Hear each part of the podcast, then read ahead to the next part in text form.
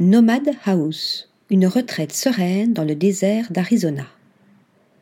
La créativité et la découverte s'épanouissent aux côtés de l'expertise et de l'expérience. Tel est l'un des credos du studio Rick Joy basé à Tucson en Arizona. Depuis 20 ans, ce cabinet coopératif crée des architectures engagées qui s'intègrent dans leur environnement pour devenir de véritables scènes de la vie quotidienne. Le respect de l'artisanat donne ainsi naissance à un design et à des matériaux qui respectent la culture des lieux. La Nomad House est de cette trempe. Cette demeure familiale, six dans le désert aride américain, est scindée en trois structures individuelles afin d'améliorer l'expérience au sein des espaces et de profiter des multiples éclairages solaires.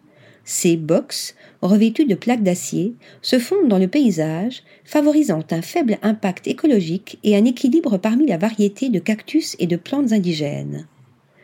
L'espace de vie profite d'une vue intense vers le sud-est où le soleil couchant met en valeur une grande colline escarpée, explique le studio. À la tombée de la nuit, les lumières de la ville de Tucson émergent. Depuis la chambre, le soleil levant illumine une paroi rocheuse époustouflante au sommet des montagnes au sud-ouest. Quant à la lumière réfléchie, elle éclaire les saguaros et les ocotillos au premier plan.